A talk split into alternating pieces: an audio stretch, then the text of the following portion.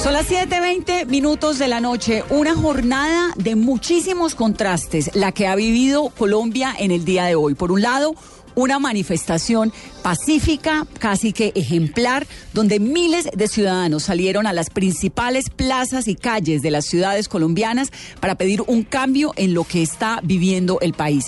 Pero luego, hacia las cuatro y media de la tarde más o menos, la verdad es que el vandalismo y el desmadre se apoderó de la Plaza de Bolívar de Bogotá con unos resultados y con unas imágenes tremendamente preocupantes. Y como telón de fondo, un gran interrogante. ¿Quiénes son esos vándalos que en algún momento y como consecuencia de lo que hacen terminan sin duda oscureciendo un movimiento pacífico y ejemplarizante como fue el de la marcha de hoy? Rápidamente, Carolina, las cifras porque Cali ya está en toque de queda, lleva 21 minutos en toque de queda y vamos a hablar con el alcalde Morris Armitage. Vanessa, 7 de la noche, 21 minutos y las cifras más recientes reveladas por el director de la policía y la ministra del Interior son que aún quedan 164 actividades de protestas en Cali y Bogotá, 37 policías lesionados en Cali y Bogotá y Santa Marta, 42 civiles a valoración médica en Cali, Manizales y Bogotá, 35 vehículos afectados y una motocicleta de la policía, también cinco instalaciones atacadas. La noticia del momento en Blue Radio. Ricardo Ospina es el director del servicio informativo de Blue Radio. Se suma a este resumen informativo y al especial de Mesa Blue. Ricardo, está el alcalde Morris Armitage en Cali. Hola Vanessa, buenas noches. Hay una información además antes de hablar con el alcalde Armitage donde ya completamos 22 minutos en toque de queda en la ciudad de Cali desde la Cancillería. Hay un comunicado que nos entrega María Camila Roa que dice lo siguiente, Vanessa, muy delicada la situación en el centro de Bogotá. Dice, el Ministerio de Relaciones Exteriores rechaza de la manera más vehemente los actos vandálicos contra el Palacio de San Carlos, un bien de la nación que además es monumento nacional. Hacemos un llamado a la ciudadanía a proteger la historia y la cultura de nuestro país. Es cierto, Vanessa, esta fue una marcha pacífica, una marcha crucial para la democracia de Colombia hasta un momento en el que todo fue caos y se ha convertido en confusión. Pero hay que seguramente diferenciarlo y analizarlo de manera separada, porque no se puede unir la marcha y los efectos políticos y los efectos que trae la marcha pacífica a lo que fue luego cada uno de los episodios de vandalismo que hemos venido informándoles. Y vamos a tener enseguida las declaraciones y las reacciones, Ricardo, a eso de lo que usted está hablando, de la alcaldesa electa Claudia López, del candidato a la alcaldía, ex candidato Carlos Fernando Galán. Vamos a hablar con el profesor Antanas Mocus, vamos a escuchar lo que piensan personajes de la política colombiana, como el procurador, como Angélica Lozano, también como Timochenko, como Antonio Navarro Wolf, artistas, todo eso en momentos. Vamos a Cali, Víctor Tavares, está Cali en toque de queda y usted está con el alcalde Morris Armitage. Hola, hola Vanessa, buenas noches. Pues mire, hay que decir que desde las desde, desde las 7 de la noche Cali se encuentra en toque de queda. Ha sido la orden que hacia las 3 de la tarde el alcalde Mauricio Armitage impuso. Alcalde, bienvenido a Blue Radio. Cali completa ya 23 minutos en toque de queda. Sí, así es. Es una lástima haber tenido que tomar esa determinación porque estábamos teniendo una manifestación, una marcha tranquila, yo diría que hasta muy democrática y muy ordenada. Y en las horas de la mañana tuvimos un problema en la Universidad del Valle que yo diría que no fue de gran importancia. Y de ahí para allá las cosas fueron fluyendo bien. Pero después de las 3 de la tarde nos empezamos a dar cuenta de una cantidad de ataques en diferentes sitios de la ciudad de una manera muy estratégica donde llegamos a tener casi 20 sitios de la ciudad donde los atacaban y trataban de bloquearlos eh, al mismo tiempo, pues, por personas de 12, 15 personas. Y, la verdad es que la capacidad de reacción de nuestra fuerza pública pues fue importante, pero nos tenían locos, sacamos aquí y se iban para otro lado y para otro lado. Y de golpe fue llegando una multitud grandísima cuando se fue, cuando se terminó la, la manifestación en, en el CAM, la gente nos quedaron un poco de gente que empezó de una manera grotesca y tenaz. Se nos metieron a la Plaza de Caicedo vándalos, eh, gente del equipo Cali América eh, y una serie de gente muy, muy estratégica, haciendo daños por todas partes y cundiendo el pánico en la ciudad, sobre todo porque atracaron. Bien, Otico, todo bien entonces la situación no fue fácil y a mí no me tocó más remedio con todo el dolor del alma de llamar y para darle la seguridad a la ciudad. Alcalde. De, acogernos al pico, eh, sí. Me, me da mucho gusto saludarlo. ¿Qué, ¿Qué, pasó para que Cali llegara a ese nivel? Porque uno ve Barranquilla, Cartagena, Villavicencio, que fue realmente tremenda, multitudinaria como nunca la, la, manifestación en Villavicencio. Incluso uno ve pues Bogotá, lo que ocurrió durante todo el día. Pero la verdad es que Cali nos despertamos desde muy temprano con los desmanes en la Universidad del Valle. Y así fue la ciudad cada vez con una noticia peor que la otra. ¿Qué ocurrió allí? Mire, a mí no me cabe la menor duda que esto tiene manos de otro lado. Yo no les sabría decir porque no quiero ir a, a, a, hacer una acusación infundada, pero no me cabe la menor duda que esto fue organizado y tiene eh, eh, un precedente de otro lado. Esto es una cosa craneada por otro tipo de personas distintas a, a caleños que vinieron básicamente a crear el caos en Cali. ¿Quiénes son esas personas? No, si yo supiera, tenga la plena seguridad que ya lo había dicho. Pero y si no lo sabe, ¿por qué dice que lo sabe? No, es que yo no estoy diciendo que lo sé. Yo lo que le estoy diciendo es que cualquiera que hubiera estado en el puesto mío aquí, hoy en todo el día que hemos estado desde las 6 de la mañana, aquí, ver toda la actuación, toda la cosa tan confabulada, tan bien craneada, cómo nos llevaron la ciudad a este estado en que hemos estado ahora, donde nos han estado atracando en toda la ciudad, por todas partes, donde han estado violando por todas partes, pues eso fue una cosa muy bien, muy bien estructurada, es lo que digo yo. Y eso no lo, eso no se hizo eh, por iniciativa popular, eso se hizo básicamente por una gente que está eh, de, detrás de crear el caos en la ciudad de Cali. Pero, pero ¿quiénes pueden ser, alcalde? Pueden ser las no, disidencias de las claro. FARC, puede ser el ELN, pueden ser algunos infiltrados venezolanos. Eh, usted nos dice que tiene la certeza de que no son caleños y de que esto fue planificado. Eh, al menos a manera yo, de hipótesis, yo, ¿quién puede estar detrás de esto? No, a mí no me cabe la menor duda de que alguien, alguien muy estructurado fue el que se craneó todo este desastre que nos ha pasado el día de hoy. No me cabe la menor duda. Alcalde, y a las 7 y 27 de la noche, ¿cuál es el reporte y las cifras que hay de daños y de pérdidas materiales? Porque fueron más de 37 saqueos en la ciudad. Sí, mire, más de 37 saqueos, 40 y pico de policías afectados en su, en su integridad, eh, gente con muy, muchos heridos, eh, pero con todo y eso, yo diría que, que con todo lo que nos ha pasado, eh, afortunadamente los heridos no han sido, tengo la información, no han sido graves ni de la policía ni de los habitantes, contusiones y heridas que espero no pasen a mayores. Pero la verdad es que la situación de Cali ha sido muy triste y no nos queda más remedio que repensar y mirar bien qué es lo que vamos a hacer. No, sí, pues perdón, compañeros, en Bogotá. Señor.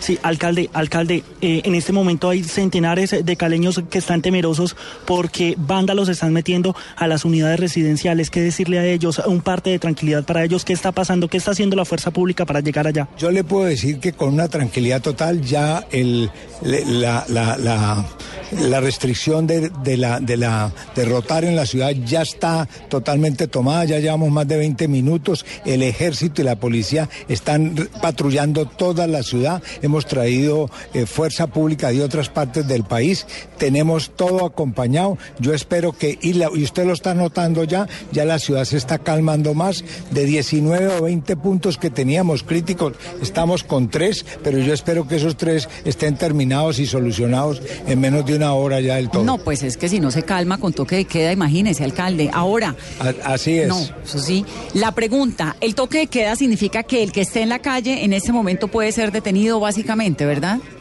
A, así es, así es. ¿Va hasta qué así hora? Es. Va, eh, hasta las 6 de la mañana de mañana. Mañana tendremos que madrugar otra vez a ver cómo está la situación para ver cómo manejamos el resto del día. ¿Mañana hay colegios? Pues supuestamente mañana debería haber de todo, pero, pero todavía no sé. Con la situación que está, yo no creo que hayan colegios mañana. Alcalde, ¿y en estos primeros 30 minutos de toque de queda han detenido alguna persona?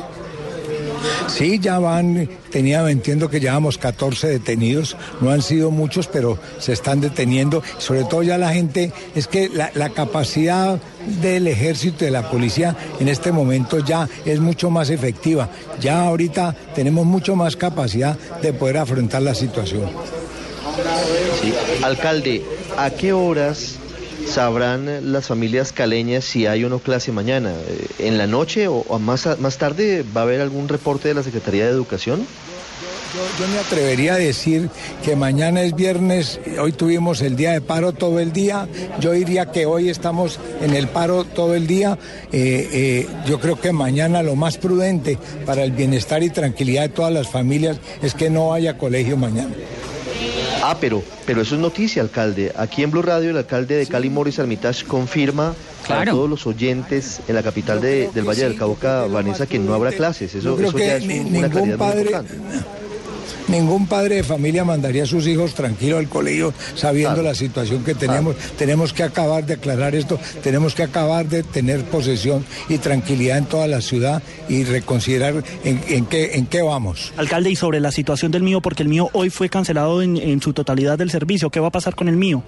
Espero que el- todo depende, mire, nosotros hemos hecho con un gran esfuerzo el mío, nosotros no puedo, yo como alcalde no puedo permitir que los buses nos los acaben. Tras de que tengo poquitos buses, que ha sido un esfuerzo total, yo no voy a permitir que el sistema se colapse por, por una, unos vándalos. De manera que yo esperaría que mañana, eh, en la medida en que haya tranquilidad, vamos sacando el mío y vamos a, eh, eh, normalizando la situación. Alcalde, realmente muy triste, muy lamentable que Cali sea la ciudad colombiana, capital en este momento que esté en toque de queda, lo lamentamos pues terriblemente y, y ojalá la ciudad recupere su vida cotidiana y usted pueda confirmar las dos noticias que nos ha dado. Una, que mañana no hay colegios, eh, creo que estamos es. en capacidad de anunciarlo, ¿no? Y segundo, Así es. Exacto, que mañana no hay colegios y segundo que usted cree que esos vándalos que provocaron los desmanes en Cali no son caleños, sino que son personas que vienen de afuera. Suponemos que habrá una Sí, investigación para que- eso. Yo creo que hay gente que nos ha venido de fuera de la ciudad con plena seguridad. Hemos tenido gente que ha estado llegando en buses, las cosas más extrañas. Pues esta es una ciudad de dos millones y medio de habitantes que se mueve y, y- y- y esto no ha sido normal. Esto ha sido una cosa muy bien craneada lo que se ha hecho en el día de hoy. Alcalde, muchas gracias. A ustedes, muy queridos, por tenerme en cuenta. Muy Es- amables. Sí, señor. Es el alcalde de Cali, Morris Hermitage. No hay colegio entonces mañana, eh, Ricardo, el anuncio que hace el alcalde aquí. Vanessa, no, no hay colegios mañana en Cali y sabe que hay una novedad que a esta hora me están contando. Vamos a intentar más adelante tener eh, algún reporte en directo con nuestros periodistas y es que al estilo de Venezuela, a esta hora en algunas zonas de Bogotá se escucha un cacerolazos. En Lagos de Córdoba, por ejemplo, tenemos un reporte directo de que hay personas sacando por las ventanas cacerolas y están haciéndolas sonar. Eh, pues digamos, esto inusual, nunca lo había visto en Colombia, en Venezuela muchas veces, usted lo, lo ha vivido en las coberturas que hemos hecho No, pues. en Venezuela cuando hay manifestaciones eh, Tremendamente. cerca del Palacio de Miraflores y en otras partes. Digámosle a la gente que nos está escuchando a través de las redes sociales en este momento que nos manden audio de ese cacerolazo para que podamos confirmarlo, podamos ponerlo y porque sí, es, sería algo nuevo en Colombia porque aquí la verdad es que no hemos escuchado ca- cacerolazos en las manifestaciones. Son las 7.33. Esto dice Claudia López sobre las manifestaciones, los desmanes y la jornada de hoy.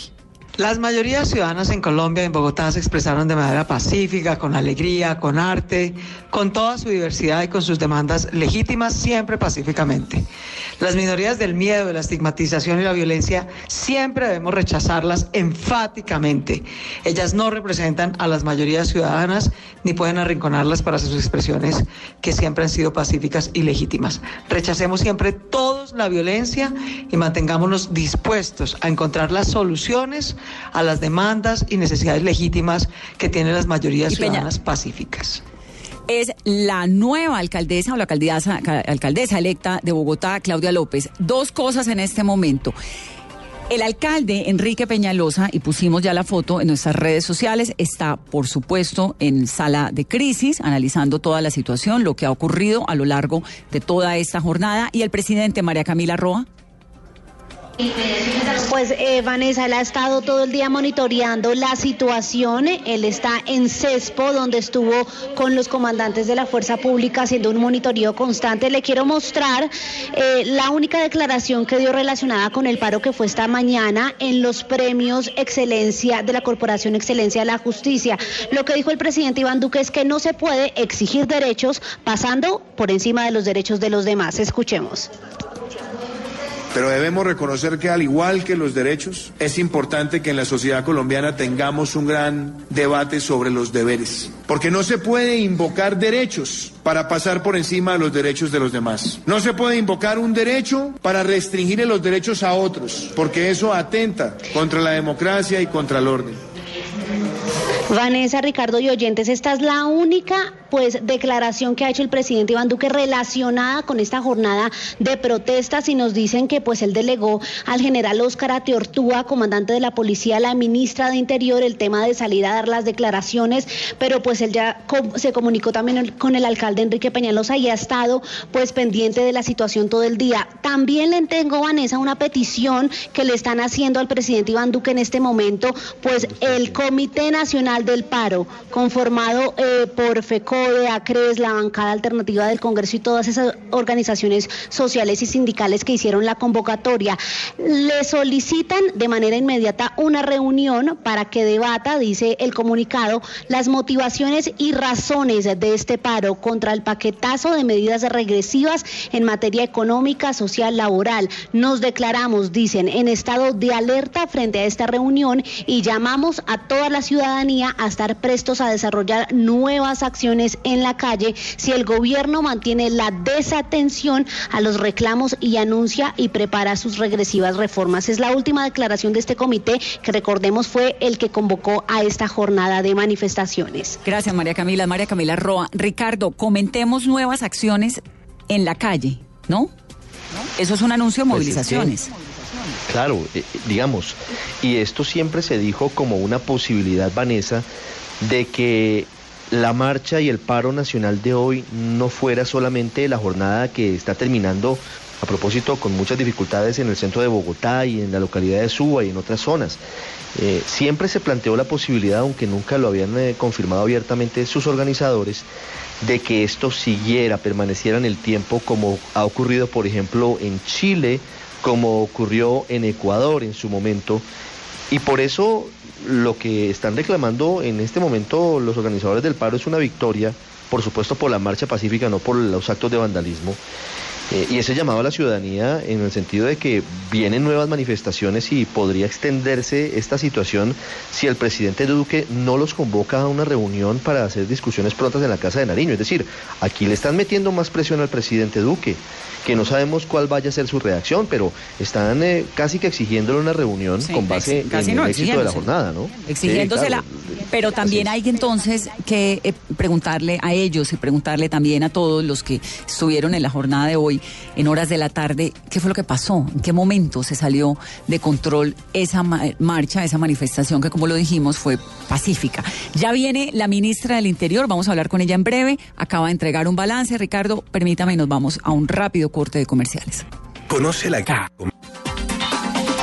740. Está con nosotros la ministra Nancy Patricia Gutiérrez, la ministra del Interior. Suena esto, Carolina, en el centro de Bogotá. Eso es un cacerolazo. Ministra, buenas noches. Buenas noches, María Alejandra, buenas noches. Ministra, oigo ese cacerolazo en el centro de Bogotá y me lleva inmediatamente a lo que uno escucha en Venezuela, a lo que se ha escuchado en otras protestas y otras manifestaciones en Argentina, en Panamá en algún momento. ¿Aló, Vanessa? ¿Me escucha, ministra? Sí, sí, Vanessa. Le estaba... No, no. No le oí la pregunta, Vanessa. No, que nos están mandando a través de las redes sociales el sonido de los cacerolazos que se están escuchando en este momento en el centro de Bogotá. ¿Ya los escuchó? No he, no he oído eso, Vanessa. Bueno. ¿De qué se trata? Los cacerolazos, que es lo típico de las protestas en, en, en, Argentina, en Venezuela siempre se oye un cacerolazo y de hecho, por ejemplo, en Panamá durante la Cumbre de las Américas, cuando llegó el presidente de Venezuela en aquel entonces a, a Panamá se oía el cacerolazo. Es muy ligado a la protesta en Venezuela, por eso me llama tanto la atención. Pero no voy a quedarme ahí porque si usted no, no los ha escuchado, pues no el balance, ministra, ¿qué es lo que hay detrás de cómo es posible que una manifestación pacífica, multitudinaria, clásica, ejemplar de todo el día, termine dejándonos esas imágenes de vandalismo tan preocupantes? ¿Cuál es su visión, su, su percepción? Sí, Vanessa, primero vale la pena rescatar que efectivamente el llamado a las marchas y a las protestas pacíficas se cumplieron en gran parte de la jornada terminando estas jornadas de protesta, vinieron entonces los vándalos a destruir las ciudades.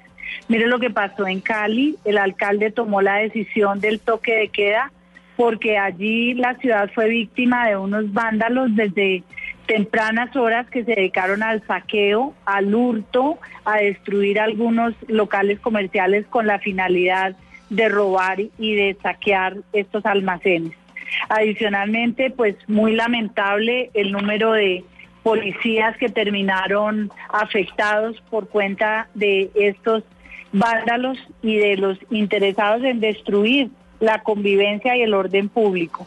Y sí, yo creo que esto es una reflexión de país, porque definitivamente todos somos colombianos, queremos un país que tenga convivencia pacífica y que podamos no distraernos en medio de estos hechos de violencia lamentables.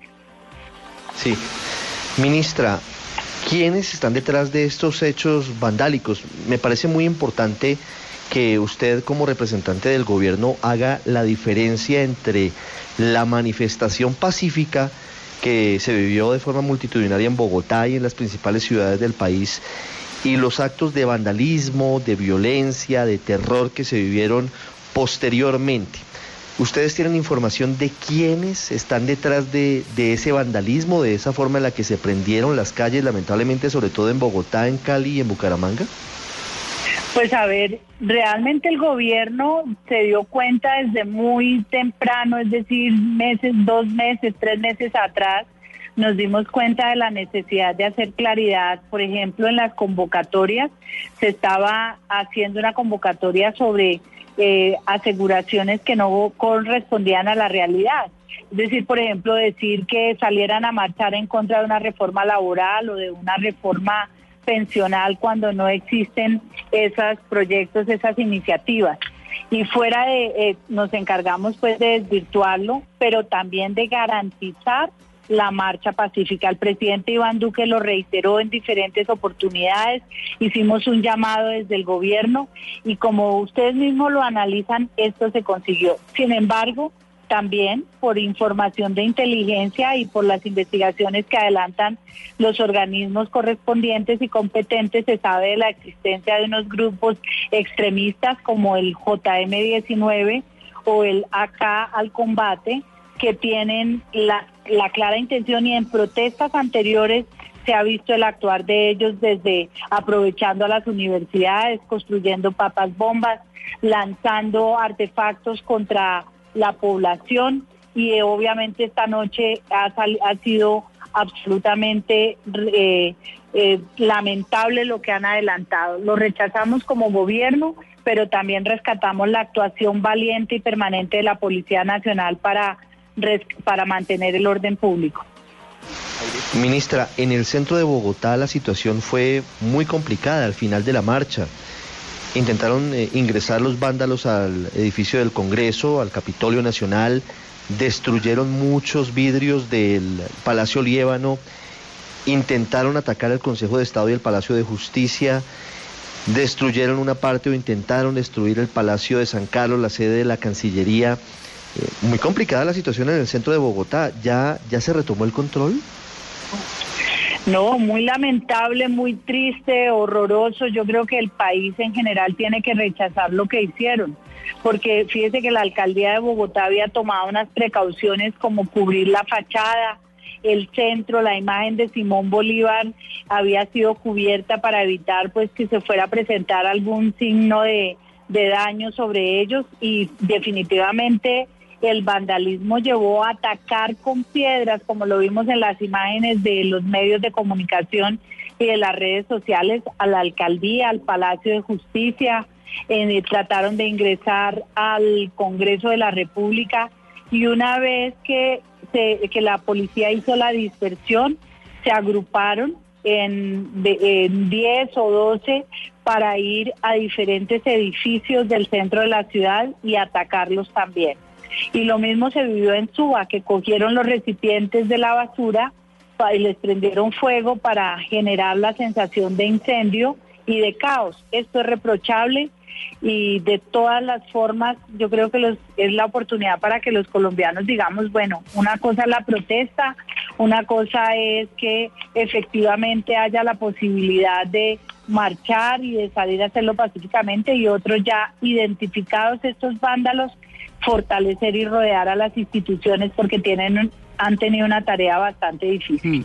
Ministra, ¿por qué no capturan a los vándalos? ¿Cómo es posible que uno haya visto, y ahí de nuevo con la pregunta con la que arrancó Ricardo, a Bogotá militarizada, o, pues, si no quieren usar el término militarizada, pues con presencia de militares, alerta máxima, las fachadas, es decir, había todo una tensión muy fuerte en torno a la manifestación de hoy sale un montón de gente a la calle, la manifestación es pacífica, es bonita porque la gente está tranquila con el llamado democracia, no sé qué, y de golpe aparecen unos vándalos y destruyen casi que la imagen de una marcha que fue muy pacífica en el día. ¿Cómo es posible que no sepan quiénes son?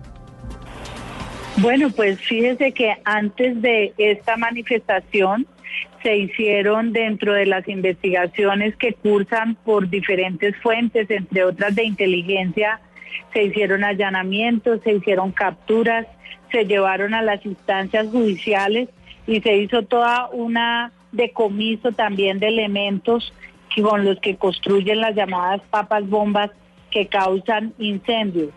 Esto se hizo anticipadamente, pero indiscutiblemente que no es el accionar de la policía. Recordemos que la policía no está armada.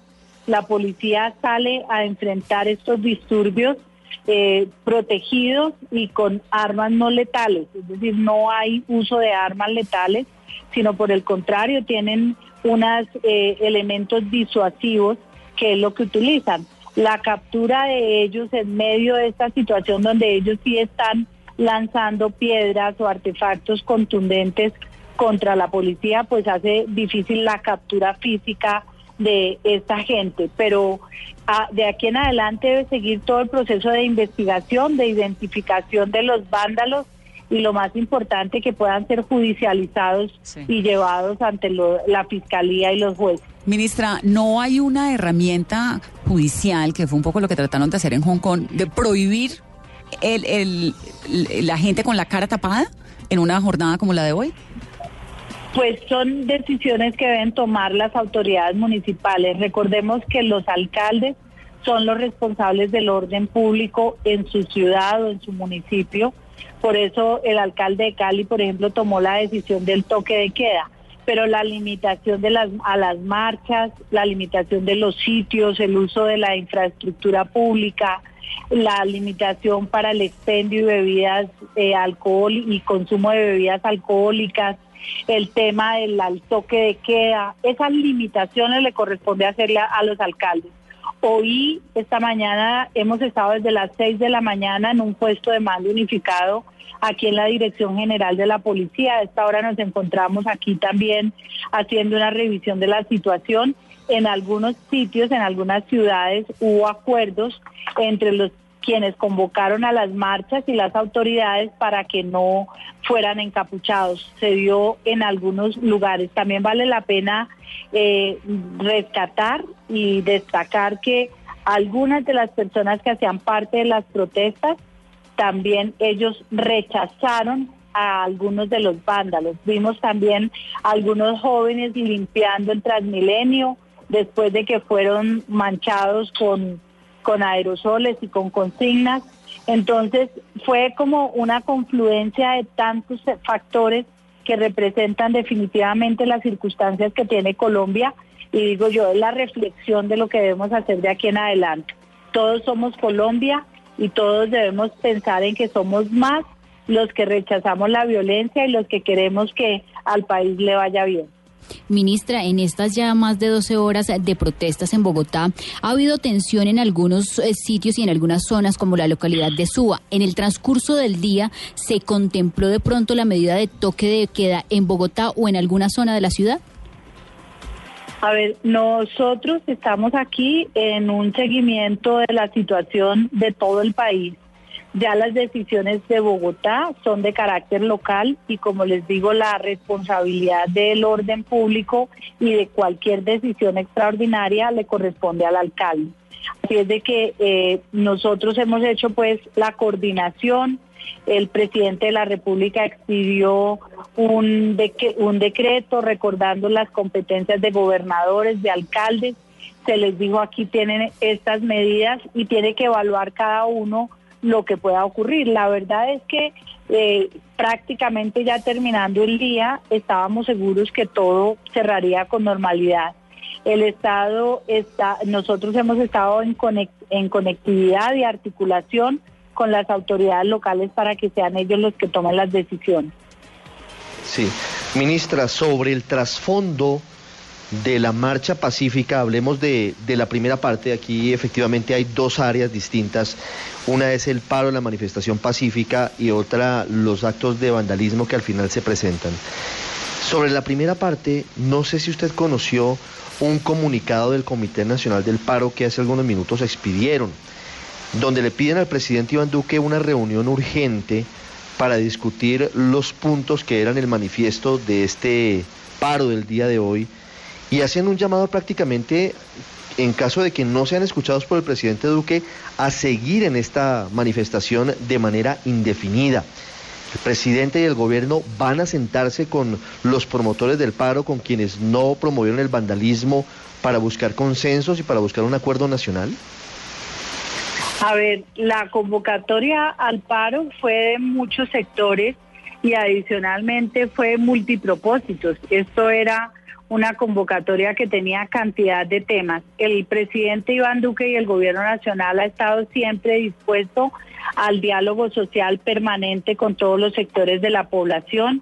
El Ministerio de Educación, por ejemplo, tiene una mesa permanente con rectores, con estudiantes, con profesores.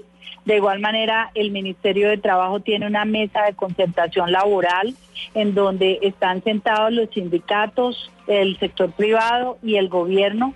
En el Ministerio del Interior tenemos mesas de diálogo permanente también con indígenas y con poblaciones afrocolombianas. El Ministerio de Agricultura tiene también los procesos de concertación y, a través eh, de eh, ellos podemos retomar el diálogo. Claro, pero, pero eso lo entiendo, ministra. Hay, hay varios frentes de diálogo del gobierno, pero lo que está pidiendo aquí el Comité Nacional del Paro es una reunión con el presidente Iván Duque de los líderes de los sectores que eh, convocaron el paro. Es decir, ellos están pidiendo que la consecuencia directa de las marchas de hoy sea una reunión del presidente Duque con ellos, con esos sectores, para buscar cambios y para buscar eh, consensos en torno a lo que ellos estaban señalando en las calles. Más allá de las mesas de diálogo sectoriales, Aquí lo que están pidiendo es una reunión del más alto nivel con el presidente Duque como consecuencia directa del paro de hoy. ¿Esa reunión se va a dar? A ver, yo realmente no conozco cuál sea el pliego al respecto, no lo, no lo conozco. en este momento precisamente el presidente de la República está eh, dialogando con todos los que hacen parte de, esta, de este puesto de mando unificado pero yo estoy segura que el presidente jamás en su vida se ha cerrado al diálogo. Si hay temas concretos, el diálogo está abierto y es permanente. Ministra, pues de verdad que, queda uno muy preocupado por la jornada de hoy, el toque de queda en Cali, acaba de, eh, están denunciando que se metieron vándalos a la alcaldía de Facatativá entra Facatativá también en toque de queda, suenan cacerolazos en el centro de Bogotá como nunca antes, nos están llegando reportes del sur de Cali, dicen que se están tomando algunas unidades residenciales los delincuentes que están llegando al sur de Cali, de verdad que queda uno tremendamente preocupado y no nos queda más que pues desearle suerte al gobierno con esto que está ocurriendo. Yo diría, Vanessa, que no solamente desearle suerte al gobierno, yo pediría que hubiera una solidaridad total con la institucionalidad colombiana y que haya una unión en torno a propósito de país, que es finalmente lo que nos debe permitir eh, reaccionar y poder emprender una ruta de trabajo conjunta. Pero usted, ministra, ¿qué le dice como ministra del Interior y como vocera del gobierno en una jornada como hoy? El haber visto las calles de Bogotá como las vio, con esa cantidad de gente que salió hoy a protestar. ¿Eso qué le dice al gobierno? Que estamos en un país absolutamente demócrata, en un Estado social de derecho donde la gente puede expresar libremente sus opiniones, puede participar de protestas y al final, pues obviamente encontrar unos puntos que unan al país y rechazar enfáticamente a los vándalos que a esta hora todavía continúan destruyendo y haciendo mal. Sí, pero ministra, ¿no hay una reflexión también dentro del gobierno sobre esto? Es decir, el mensaje es muy poderoso de centenares de miles de personas en las calles inconformes con lo que está haciendo el gobierno. Eh, ¿No hay una reflexión a partir de lo que pasó hoy?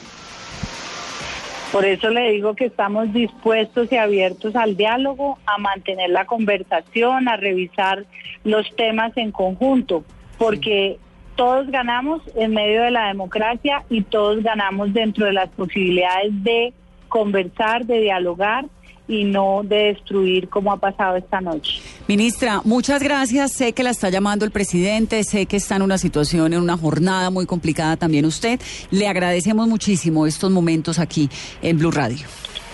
A ustedes, Vanessa, buena noche. Gracias. Gracias. Es la ministra del Interior.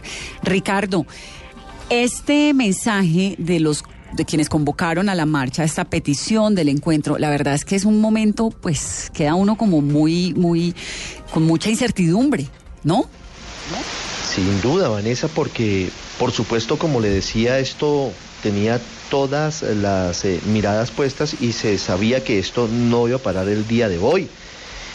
Es decir, este, sin duda, para varios sectores, porque a este paro al final se le colgaron una cantidad de arandelas y se le colgaron muchos sectores adicionales. Mm. Pero el fondo, el corazón del paro, de alguna manera es de sectores sindicales, de sectores de docentes eh, agremiados en FECODE, de estudiantes universitarios agremiados en ACRES, que están inconformes con eh, las políticas del gobierno eh, y lo que están pidiendo es lo que también han pedido sectores políticos que hoy están en oposición, eh, un gran acuerdo nacional sobre lo fundamental, es decir, que, que el gobierno en cabeza del presidente Iván Duque abra las puertas de Palacio y del gobierno para discutir y llegar a consensos con todos los sectores.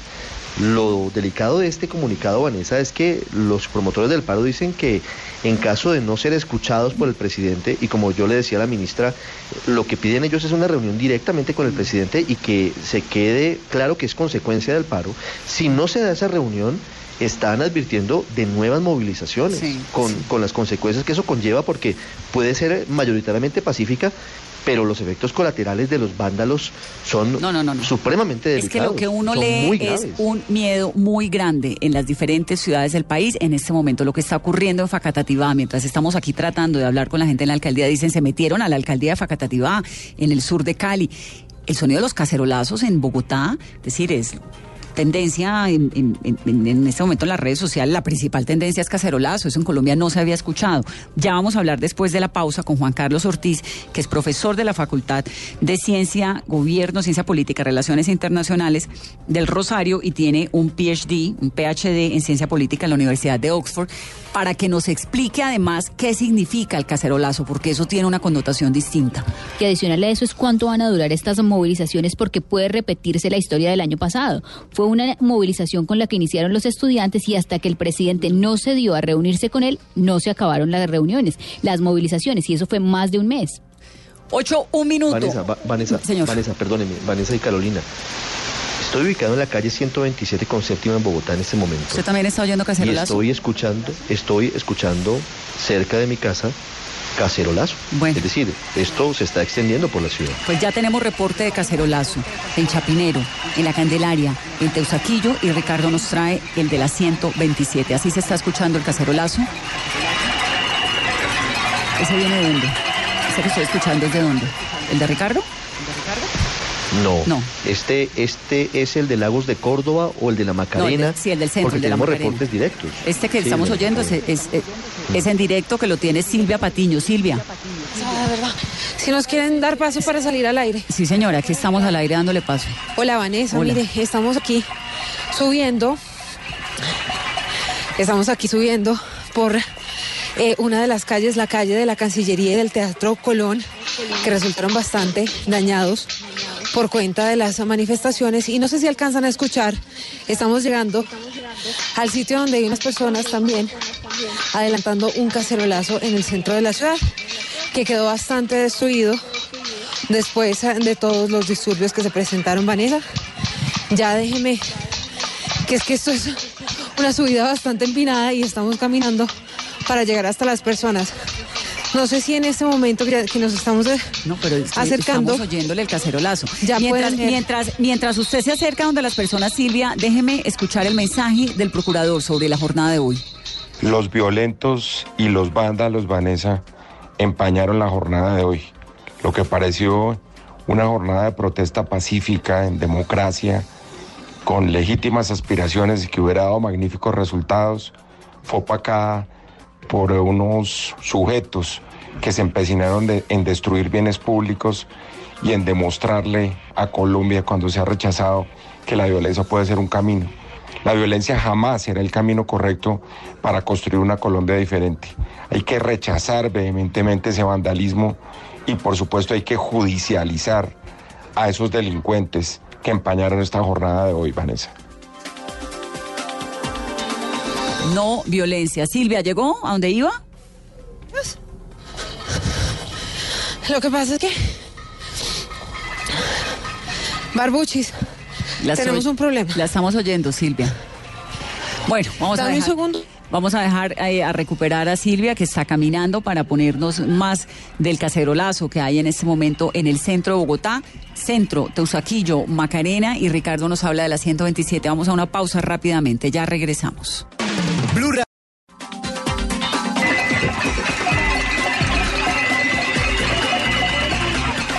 Ocho diez, así suena a esta hora Bogotá.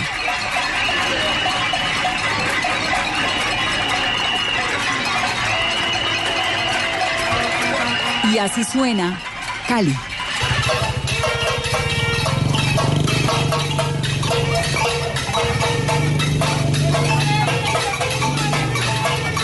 El centro de Bogotá inicialmente y esto que escuchan en este momento es el centro de Cali.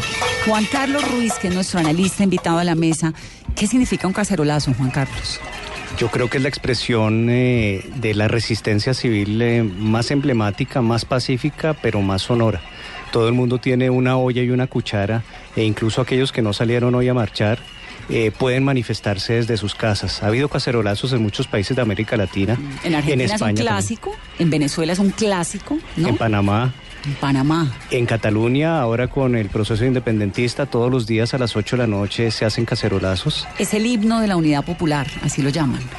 Yo diría además que hay un precedente y es que en Colombia eh, hoy, después de una gran manifestación, se siguió por primera vez con un cacerolazo. Eso nunca lo hemos visto, sí. Yo nunca lo había visto. Yo nunca había oído un cacerolazo en Bogotá, pero le decía ahora hace unos momentos a la ministra que no había escuchado un cacerolazo y lo recuerdo, Ricardo, en una cumbre de las Américas, en Venezuela siempre, en Caracas siempre suena a cacerolazo, pero en una cumbre de las Américas se acuerda que cuando aterrizó en Venezuela, por un lado eh, Raúl Castro en ese momento y por otro lado, no me acuerdo si era Hugo Chávez o Nicolás Maduro, comienza Venezuela, eh, eh, Panamá a sonar tremendamente a cacerolazo.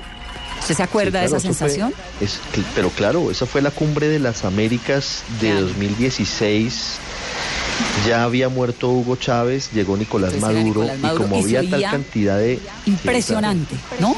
Sí, sí, sí, sí, sí, pero, pero impresionantemente por la cantidad de venezolanos que había en, ya en Panamá en ese momento y salieron por los edificios cercanos al centro de convenciones de Ciudad de Panamá y empezaron con esta sinfonía de cacerolas, profesor, que no recuerdo haber escuchado yo en Colombia.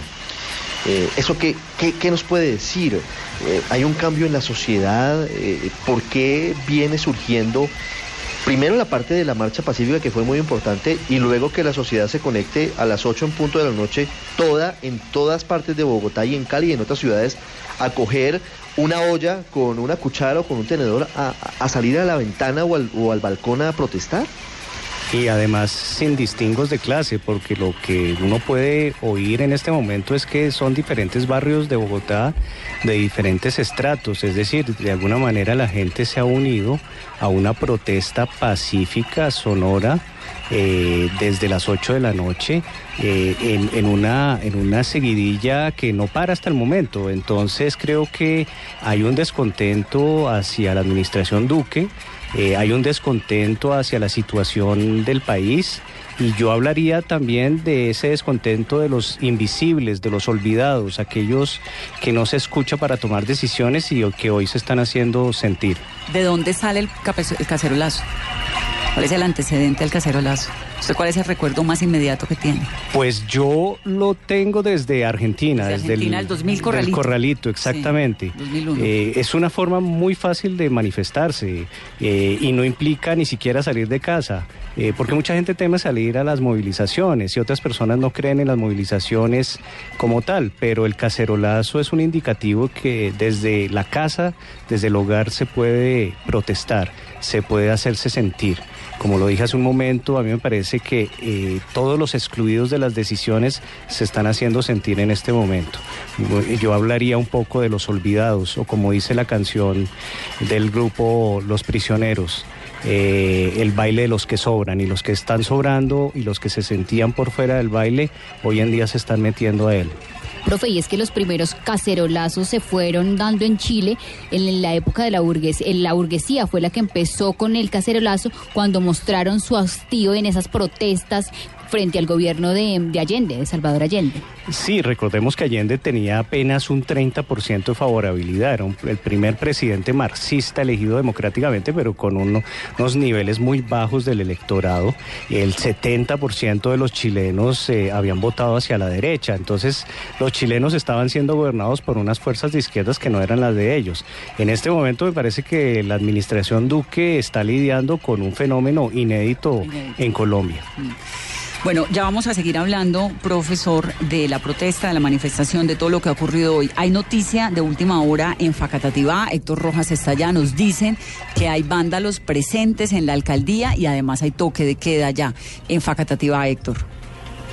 Vanessa, efectivamente, hace exactamente 15 minutos comenzó a regir el toque de queda que irá justamente hasta las 6 de la mañana, pero han dicho las autoridades de este municipio que se extendería el toque de queda tanto en el área urbana como rural si continúan las manifestaciones, ya que en gran parte del municipio hay bloqueos, hay eh, afectaciones al orden público, incluso en la misma alcaldía. En estos momentos varios manifestantes están tratando de quemar la alcaldía, ya rompieron todos los vidrios por eso se extendió el toque de queda y las mismas autoridades de este municipio están pidiendo a la gobernación de Dinamarca y a, a, la policía del departamento que les envíen más refuerzos ya que hay varios policías, nos confirman de un policía que está gravemente herido después de que varias personas lo golpearan y lo dejaran inconsciente es la situación muy preocupante que se está viviendo en Facatativá. Facatativá es un municipio aquí pegado de Bogotá. Héctor, gracias. Y comienzan a escucharse también cacerolazos en Bucaramanga. Javier Rodríguez.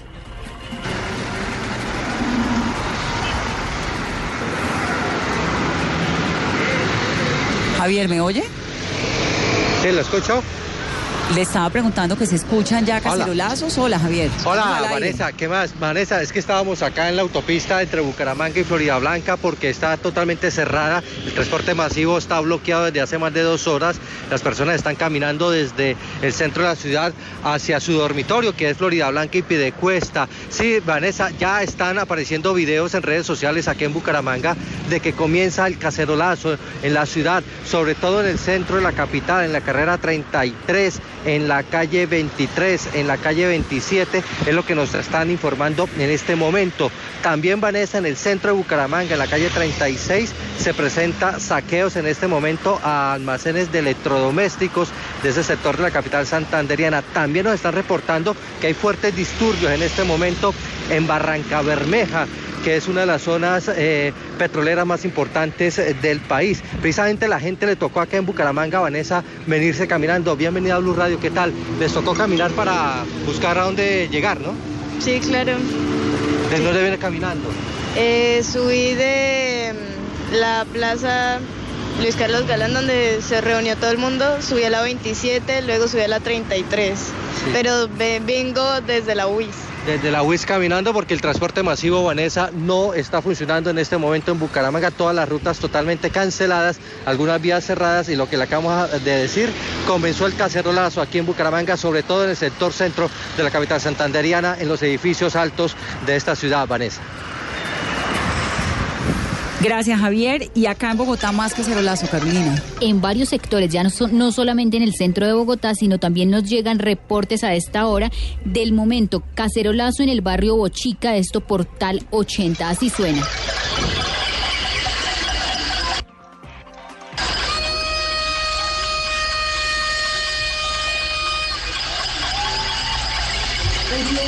Rodríguez está en otra zona de Bogotá. También se escucha así Bogotá, Uriel. Sí, Vanessa, buenas noches. El cacerolazo, el hoyetazo, el bailazo, aquí sacaron los cucharones, sacaron hasta el perro para protestar.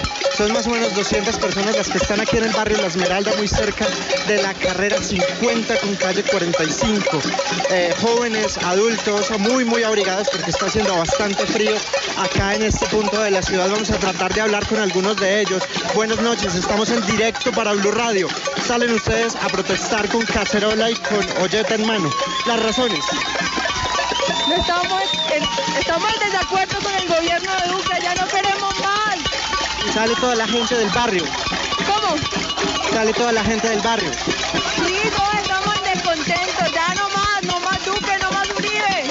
Bien, es lo que suena Vanessa a esta hora en el barrio de Uriel, La pregúnteles, pregúnteles dónde aprendieron a- al cacerolazo. ¿Dónde sacan la idea de hacer Señora, cacerolazo? no, no le estoy escuchando muy bien. ¿Me repite, por favor? Sí, que por favor le pregunte a la señora que está entrevistando de dónde saca esta idea del cacerolazo. Si fue que lo escuchó ahora o de dónde salió. Listo, ya de inmediato ya le pregunto. Lo perdimos a Uriel. Lo perdimos, pero siguen llegando Todo reportes. Bogotá están escuchándose cacerolazos en este momento. Cacerolazo a esta hora Vanessa, que nos aquí- llegan a través de redes sociales, Ricardo, desde el sector de Cedritos.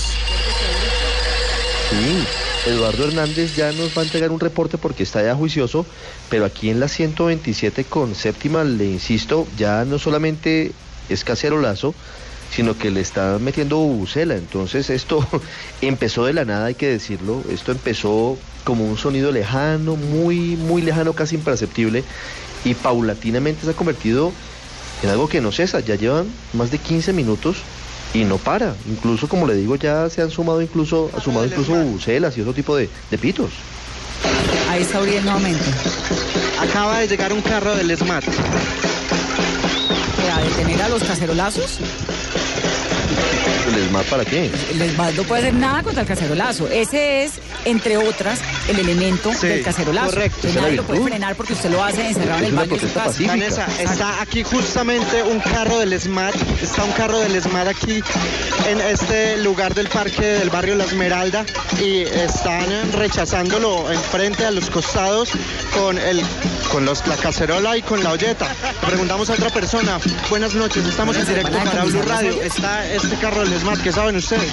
No, la verdad no sabemos. De un momento a otro llegó acá, lo vimos desde la esquina. Yo no sé si habrá sido porque se formó acá, pues, o sea, mucha gente como tal y todos residentes como tal del barrio Nueva Núñez. Pero la verdad no sé por qué habrá llegado. Bien, es lo que nos dicen las personas aquí en este punto de Bogotá, Vanessa, Ricardo. En Pasto, vamos con Miguel López, que también hay movimiento en Pasto, pero no hay cacerolazo todavía reportado. Miguel, ¿o sí? Eh, Vanessa, buenas noches. Prácticamente no, pero se anuncia que en una hora aproximadamente saldría de la parte de los surorientales de la capital del departamento de Nariño un cacerolazo que está siendo motivado por los líderes de ese importante sector de nuestra ciudad. Mientras tanto, pues el temor se sigue apoderando de los habitantes de varios sectores de paso, de los enfrentamientos entre el ESMAD y grupos de banda sigue siendo con el pasar de los minutos más intensos. Hasta el momento las autoridades no han entregado el reporte sobre la jornada, ningún tipo de balance, pero tuvimos la oportunidad de recorrer la parte céntrica de la ciudad, eh, Vanessa y oyentes, y nos damos cuenta que eh, las fachadas de las entidades bancarias están completamente destruidas, asimismo las eh, señales de tránsito, semáforos fueron lanzados al piso por vándalos, porque no creemos que estudiantes hayan eh, hecho este tipo de, acciones, teniendo en cuenta que durante el transcurso de toda la jornada Vanessa se llevó con completa calma, incluso como les contaba anteriormente, se desarrolló un eh, concierto de La Paz. Posteriormente ingresaron a la Plaza de Nariño vándalos con papas y fue lo que atemorizó a la gente y prácticamente pues la policía ha resultado insuficiente para controlar esta acción vandálica, Vanessa. Eso es lo que está ocurriendo en Pasto. Cristina Monsalve está en Medellín. Cristina. Vanessa, pues acá en Medellín, aunque las marchas fueron muy pacíficos, muy pacíficas a lo largo del día, terminaron con disturbios lamentablemente. Incluso por eso dicen los manifestantes que su cacerolazo fue algo muy corto, fue en los alrededores de la Universidad de Antioquia, precisamente allí donde se generaron los disturbios. Algunos manifestantes quemaron llantas, quemaron pedazos de madera en el ingreso de la universidad. Dicen las autoridades también que derribaron una puerta y fue allí donde se dieron los enfrentamientos con el SMAT. Denuncian que hay varias personas lesionadas que fueron trasladadas hacia Policlínica, pero todavía no dan una cifra oficial. Escuchemos precisamente lo que dicen algunos de los manifestantes de qué fue lo que pasó con el SMAT. Pues bueno, nosotros estábamos sentados en el sector de Bantú, ya la, la, marcha había terminado y empezamos a sentir los estruendos. Cuando salimos del sector era que al final del puente de Barranquilla eh, estaba el enfrentamiento, habían barricadas, eh, el ESMAD estaba atacando desde el lado pues, del puente, del lado occidental.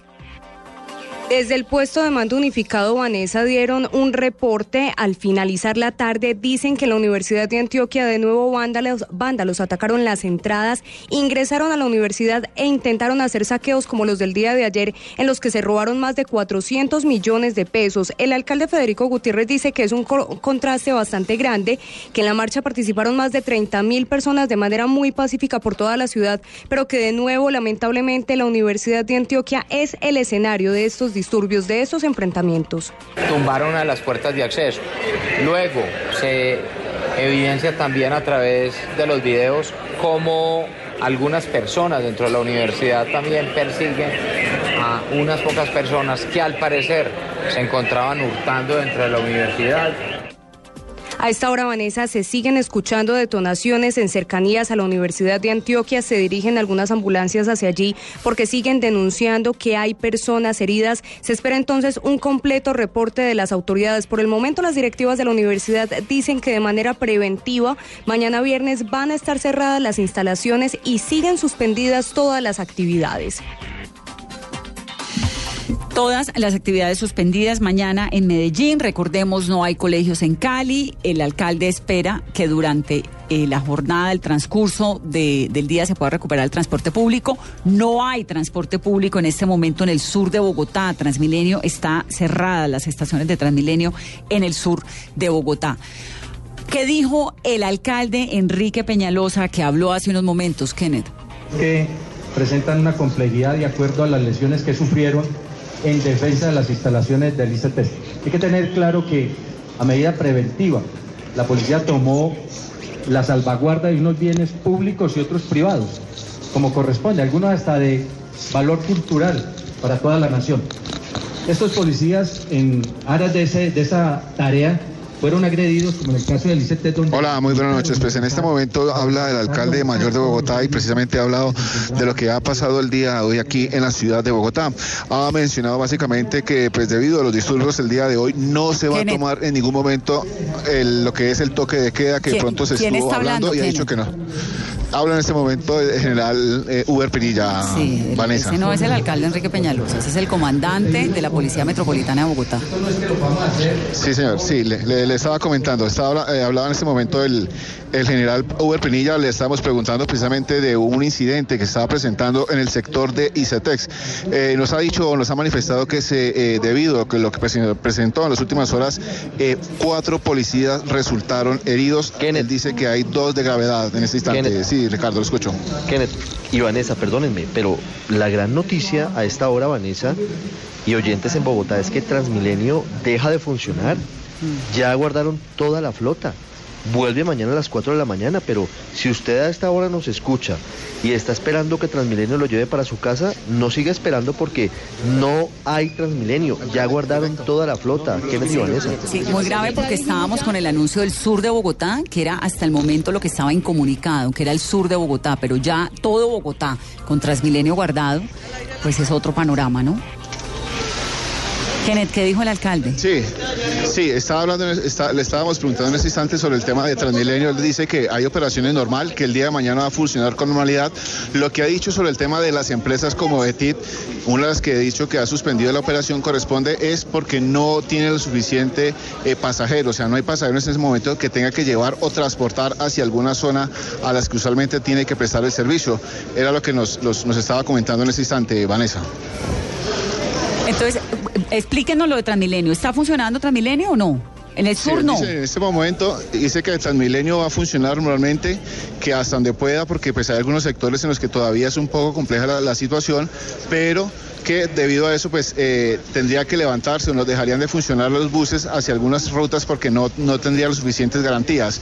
Sobre el tema del SITP que correspondía a los buses del ETIP, dice él, eh, tuvimos que suspenderlos porque pues no tienen pasajeros porque eh, no hay las suficientes garantías en algunas zonas de, de la ciudad para llegar. Entonces, reconfirmemos, el sur de Bogotá no tiene transporte público.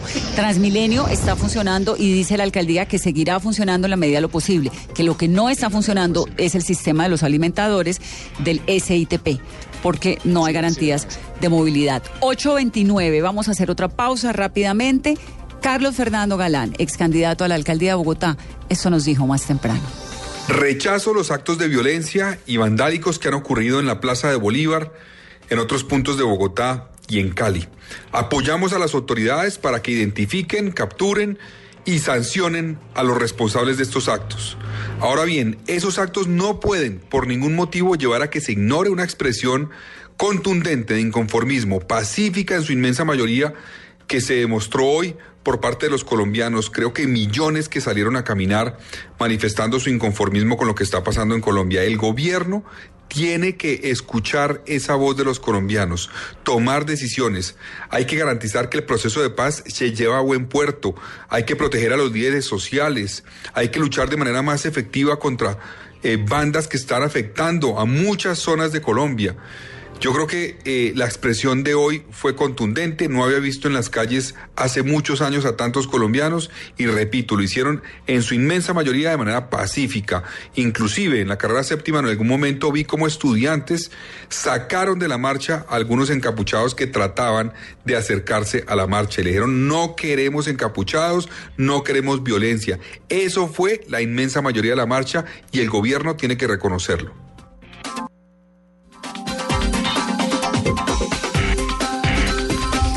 834, Ricky, ¿qué dice Transmilenio en el comunicado? Acaba de llegar. Pues eh, parecía que había un cable cruzado entre el alcalde Enrique Peñalosa y la gerente de Transmilenio, María Consuelo Araujo, porque el alcalde no tenía todavía claro qué estaba pasando.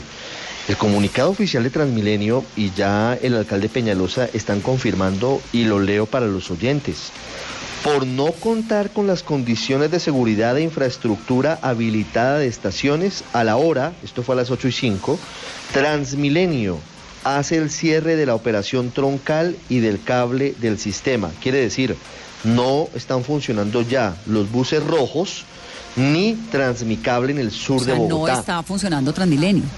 No, no está funcionando ¿Ninguno? Transmilenio. ¿En ninguna parte? Ninguno de los, ojo, de los rojos, Vane. Es decir, de- los rojos Sí, no sí, sí. funcionan. No el SITP. Los azules, sí. Los azules, sí, en algunas zonas. Entonces la cosa Pero es al rojos, revés de lo que no. habíamos dicho.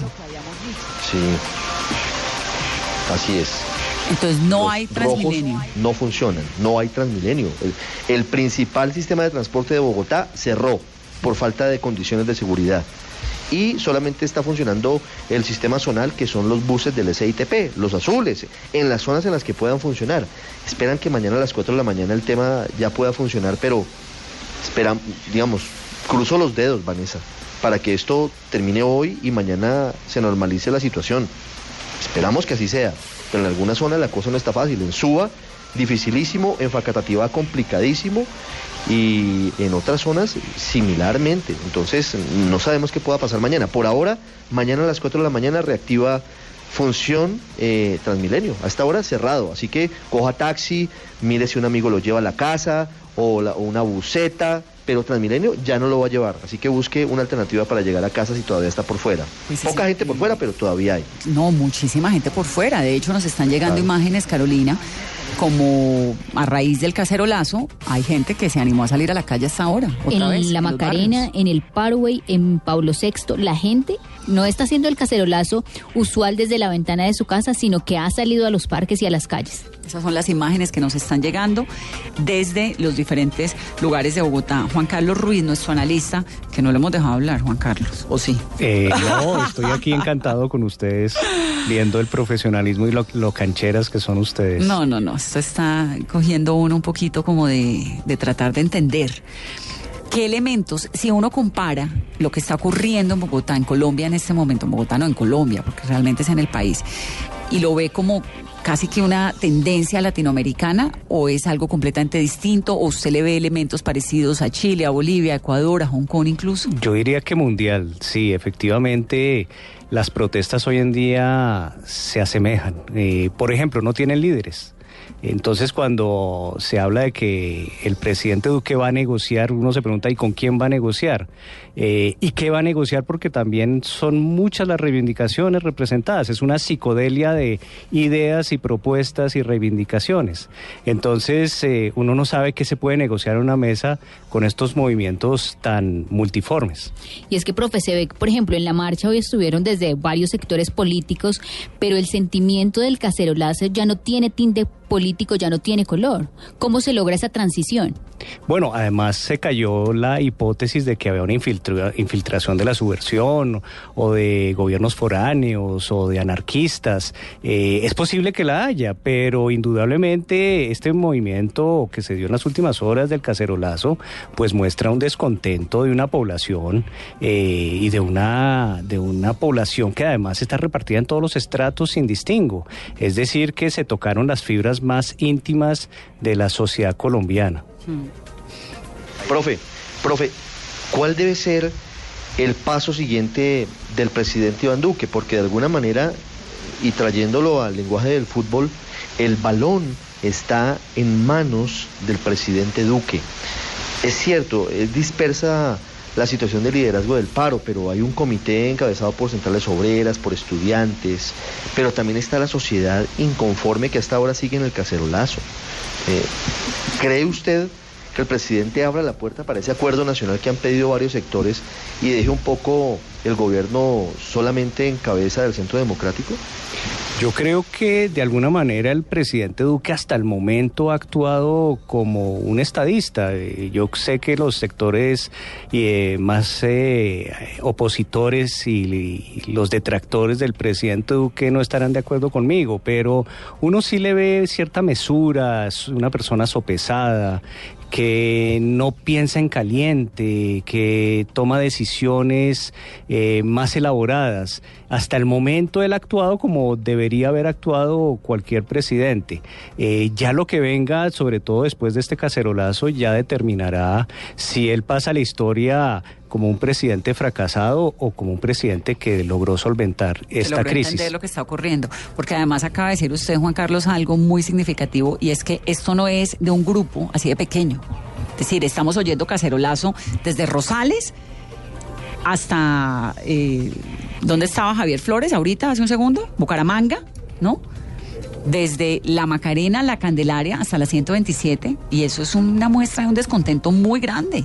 Y además hablar de una organización eh, planificada con días de antelación, yo creo que es un movimiento bastante espontáneo. ¿Usted cree que esto termina hoy?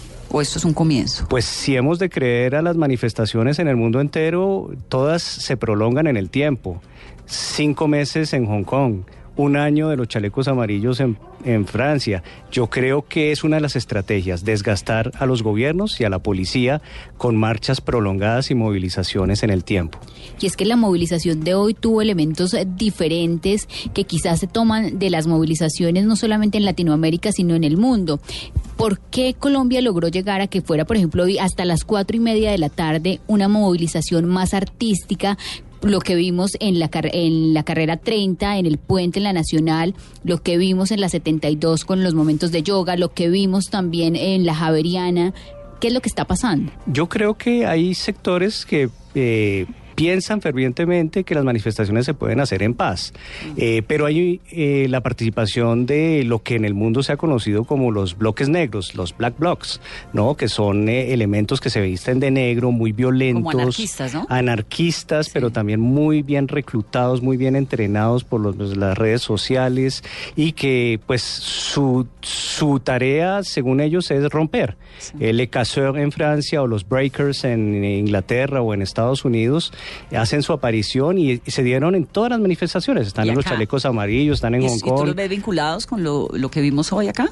Pues yo creo que a ellos se les vinculan también jóvenes que no tienen mucho que hacer de sus vidas, que en un mundo que no tiene oportunidades para ellos, los, los famosos ni-ni. Entonces no estudian, no trabajan y claro, cuando hay que romper y hay que expresar ese resentimiento, pues van a la calle. A mí me sigue sorprendiendo un montón que puede tener una persona en la cabeza para coger un palo, como el que vi, vimos hoy en algunas imágenes en Noticias Caracol, a romper los vidrios del Consejo de Estado. Y ya hay reporte del Consejo de Estado y de la Corte. Mire, el reporte, Vanessa, de esta hora fueron 10 vidrios del Consejo de Estado, 6 vidrios de la Corte Suprema de Justicia, un vidrio de la Corte Suprema, una cámara de seguridad, dos talanqueras de la carrera octava, no hay heridos, 7 judicializados, entre ellos un ciudadano venezolano, 3 menores de edad, 5 personas eh, conducidas por, prote por protección y daños en sedes satelitales. Pero las imágenes, Ricardo, del Consejo de Estado eran muy impresionantes, muy, muy impresionantes. Llegó un momento en que dijimos qué fue esto y también qué fue esto con la alcaldía de Bogotá. Uno pensaba que se iban a meter a la alcaldía de Bogotá, ¿no? No, claro, pero, pero, pero fíjese que de nuevo hay que dividir esto en partes, porque por un lado está el descontento generalizado que existe con los manifestantes pacíficos y con el cacerolazo de esta noche, y por otro lado están los vándalos. Cuando se suman una cosa y otra que no deberían sumarse, se genera una situación realmente muy complicada de manejar para el gobierno. Eh, yo le quería preguntar al profesor, eh, ¿por qué está ocurriendo eso en el mundo de hoy? Haciendo la suma, ustedes lo decían, mire, Hong Kong, París, Barcelona, Beirut, Chile, Ecuador, Bolivia, muy larguísimo, bueno, Haití, ¿qué está pasando en la sociedad moderna? La democracia está en un eh, punto nodal en el que ¿Qué puede pasar realmente esto? ¿Hacia dónde va? Porque no es solamente Colombia, aquí hay problemas, claro, y, y hay inconformismo, pero es global el profesor o no. Sí, yo creo que son marchas que expresan eh, el descontento de una parte de la población que es convidada de piedra, que no la llaman para decidir, ni la convocan, ni le consultan y generalmente esta parte de la sociedad muy importante siente que les están quitando para darles a los más privilegiados. Y como no son escuchados porque los partidos políticos eh, están completamente desconectados, pues optan por estos medios de movilización, a veces pacíficos, pero en general se convierten en eh, movilizaciones muy, muy violentas. Y estas movilizaciones han hecho caer presidentes. Eh, no sé si eso es lo que va a pasar aquí en Colombia. ¿Hasta dónde llegan las manifestaciones? ¿Qué es lo que buscan en este caso? Pues eh, muchas veces las reivindicaciones son tan disímiles y tan diferentes que eh, los mismos manifestantes no saben por qué marchan. Eh, veamos lo que hacen los estudiantes. Un día marchan por la renuncia del eh, rector de la universidad distrital. Pero los estudiantes han sido juiciosos. Llevan mucho tiempo los jueves marchando, marchando, Sí. pidiendo la plata de la educación contra la distrital. Han sido muy meticulosos y uno más o menos entiende qué es lo que quieren. Y de hecho creo que hoy, Ricardo, una imagen que fue muy llamativa fue ver a los estudiantes protegiendo eh, la Casa de la Moneda, que fue el, el- un- en una imagen como protegiéndola y también limpiando las estaciones y algunos lugares donde los vándalos habían hecho sus desmanes, ¿no? Hay unas imágenes muy interesantes de la jornada, desde cómo espantaron a los encapuchados de la Universidad de Antioquia, pasando por aquellos que trataban de limpiar la Plaza de Bolívar y las estaciones de Transmilenio, aquellos que gritaban a los vándalos que no cometieran sus excesos. De alguna manera hay una parte positiva. Yo diría que la otra parte positiva es que hasta el momento, hasta donde se sabe, no ha habido muertos. Eh, Eso está, sí, de acuerdo. Y, y- y hemos visto desmanes, pero, pero, pero relativamente, si uno lo compara con otros episodios del mundo, pues lo de hoy. Juan Carlos, déjeme un segundo, porque Andrés Villamizar es el secretario de Seguridad de Cali. Andrés, secretario, buenas noches. Buenas noches, Vanessa, y un cordial saludo a los oyentes de Blue Radio. Nos llegan un montón de mensajes por todo lado, del sur de la ciudad, de Cali sobre todo. Nos dicen que están tomándose eh, condominios. ¿Qué es lo que está ocurriendo? ¿Qué tan controlada está Cali? Bueno, eh, es muy importante ser muy sincero, muy claro y muy preciso en las informaciones. Primero, sí ha habido eh, obviamente graves problemas de orden público en Cali hoy, todos lo sabemos, por eso decretamos el toque de queda. Y sí es cierto que hubo algunos problemas y algunos incidentes en algunas unidades residenciales de eh, Valle de Lili, de Caney. En este momento la situación en Valle de Lili y Caney está completamente controlada por el ejército y por la policía. Eh, lo que pasa y lo que ocurre también, Vanessa, es que de cada 10 reportes que estamos recibiendo, y estamos recibiendo igual que ustedes centenares, por lo menos el 70% resultan ser falsas alarmas. Eh, aquí hay un proceso ya, debo decirlo con toda franqueza, Vanessa, de pánico colectivo, de Pues histeria claro, colectiva, imagínese. entendible, entendible y comprensible perfectamente por los hechos graves que han ocurrido, pero también se está generando una, aler- una alarma y una alerta eh, que, no, que no es proporcional a lo que realmente está ocurriendo.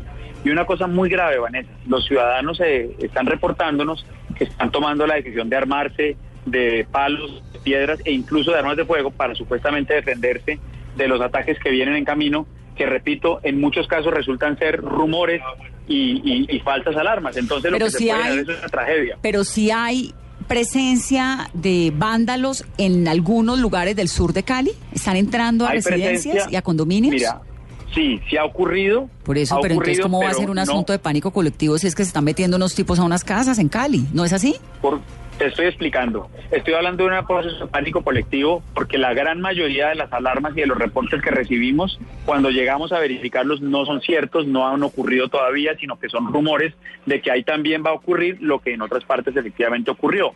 Entonces, de 100 reportes que recibimos, 25 o 30 resultan ser reales y los otros 70, 75 resultan ser falsas alarmas. Por eso tenemos que tener, y estamos haciendo un llamado a la calma y explicarle a las Pero, personas de Cali lo que claro, estamos claro, haciendo pero- en este momento. pero- Sí, pero secretario, discúlpeme. Claro que sí, hay, hay una, un pánico colectivo que no podemos promover, pero que haya 25 o 30 llamados de unidades residenciales en el sur de Cali vandalizadas o que han intentado entrar a ellas es eh, muy grave. Eh, me están es reportando grave. Ponce, Valle de Lili, El Refugio.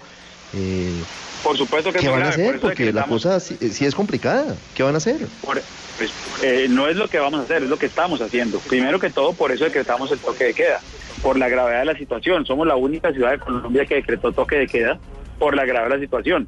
Tenemos mil hombres del ejército en este momento patrullando las calles, tenemos cinco mil hombres de la policía, estamos ah, en contacto permanente con el ministro de la Defensa y con el presidente de la República.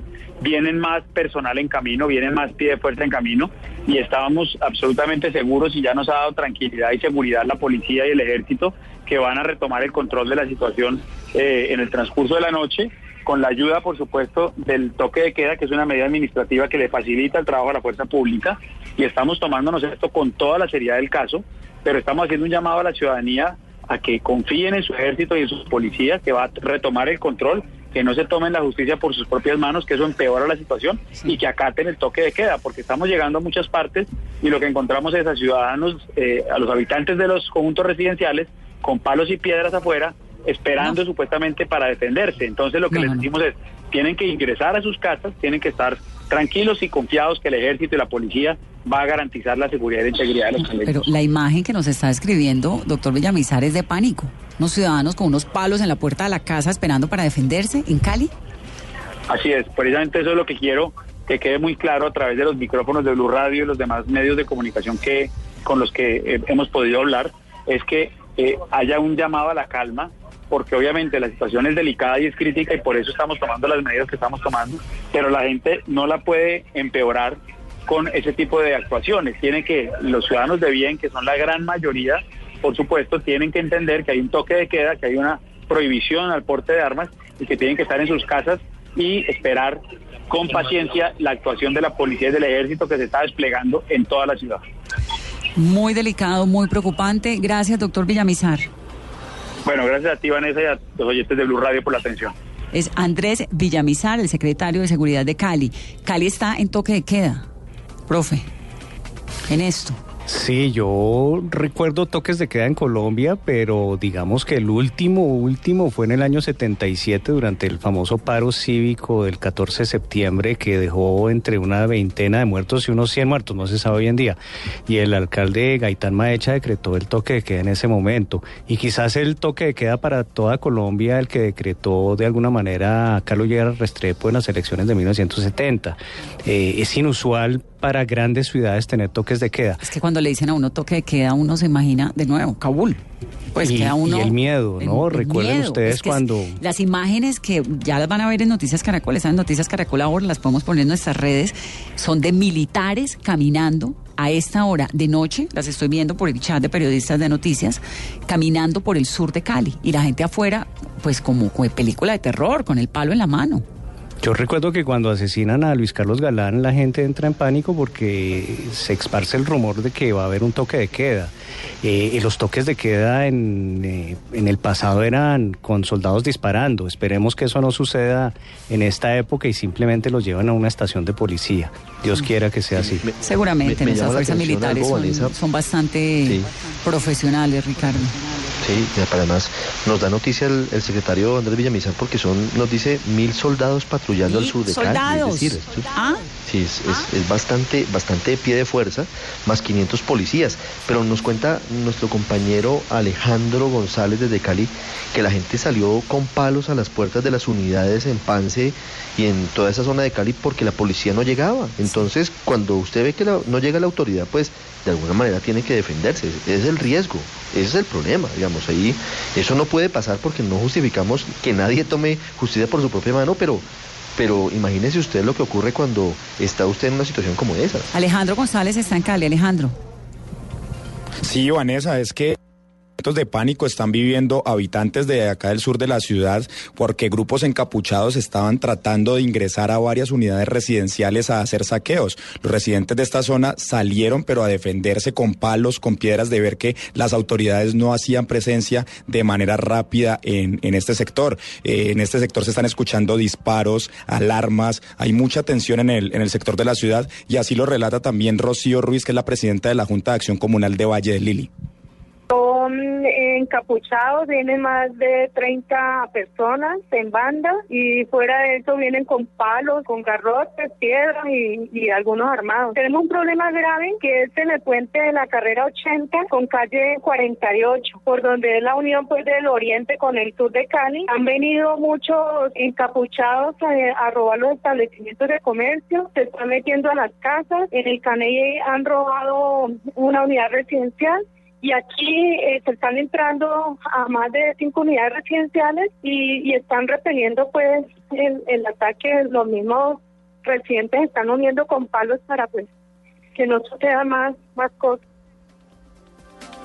Por eh, ejército ya está haciendo presencia en este sector de Valle del Lili, pero hay otros sectores un poco más al sur como Bochalema y sectores eh, cercanos de, de la Guadalupe también acá en la ciudad de Cali, donde sigue pasando esta situación y hay pánico colectivo en toda la capital del Valle por esta situación. Eso es lo que está ocurriendo, Cali. Son las 8.54. Vamos a dejarlos con algunas de las reflexiones de la jornada de hoy. Quiero despedir y agradecer a Juan Carlos Ruiz por estar con nosotros. Gracias, Juan Carlos. Muchas gracias por la invitación. A Ricardo, Carolina, a todo el equipo de Mesa Blue, a todos los del servicio informativo por ayudarnos a tratar de comprender y estar en todos los lugares contándonos lo que está ocurriendo en la noche de hoy. Antes de irnos, ese mensaje que nos llegó de Timochenko.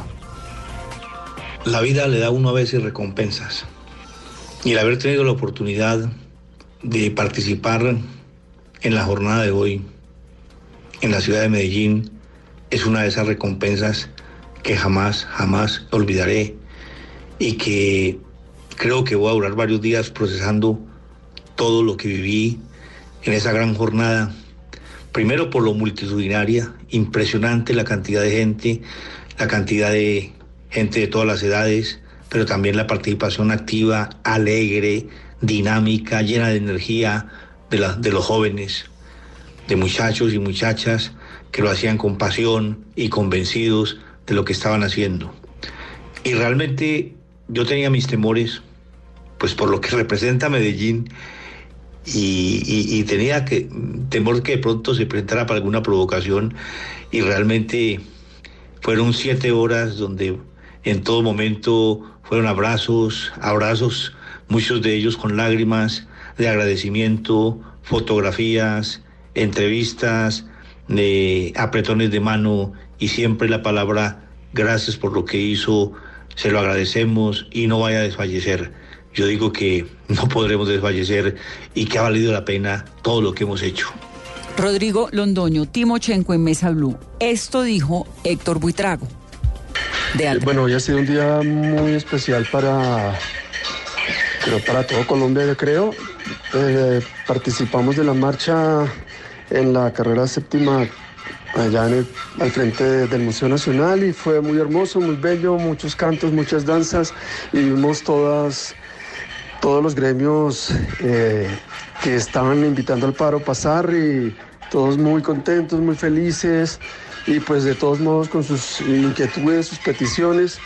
Eh, nosotros pues nos vinimos temprano, después de eso eh, pues vimos el tema de los vándalos, de los disturbios, que desafortunadamente pues son un porcentaje muy pequeño, eh, que como en todos los ámbitos de la vida, hemos visto partidos de fútbol, conciertos, siempre hay personas que pues que están ahí como haciendo el mal ambiente. Eh, pero ahora que estoy aquí grabando este mensaje en medio de un cacerolazo que no pensé que, que llegar a todos los barrios de Bogotá, pues también se siente que algo está cambiando y que a partir de hoy algo es diferente en Colombia. Héctor Buitrago, algo es diferente en Colombia, dice, y el profesor Antanas Mocos. Buenas noches. Los colombianos estamos aprendiendo a protestar. Hoy hubo una jornada donde se combinó la protesta pacífica con unas formas de protesta que no son aceptables en la sociedad democrática. La democracia tiene que ver mucho con la capacidad de la gente de regular, de ponerle límites a lo que hace en, su comportamiento público. Es muy, muy importante no excederse, es muy importante no volver el vandalismo una especie de deporte irracional donde la gente destruye bienes públicos. Es muy importante no volver esto una especie de repetición que puede resultar muy, muy costosa. El vandalismo desata fuerzas eh, que de algún modo la, la sociedad usualmente no, no moviliza y eso hace que el vandalismo sea peligroso. Si fuera un carnaval sería distinto. El vandalismo abre puertas que después no sabemos si las puede cerrar. Entonces cuidémonos del vandalismo. El profesor Antanas Mocus con su reflexión. Y ya nos vamos, Ricardo, pero lo dejo con este sonido. El cacerolazo.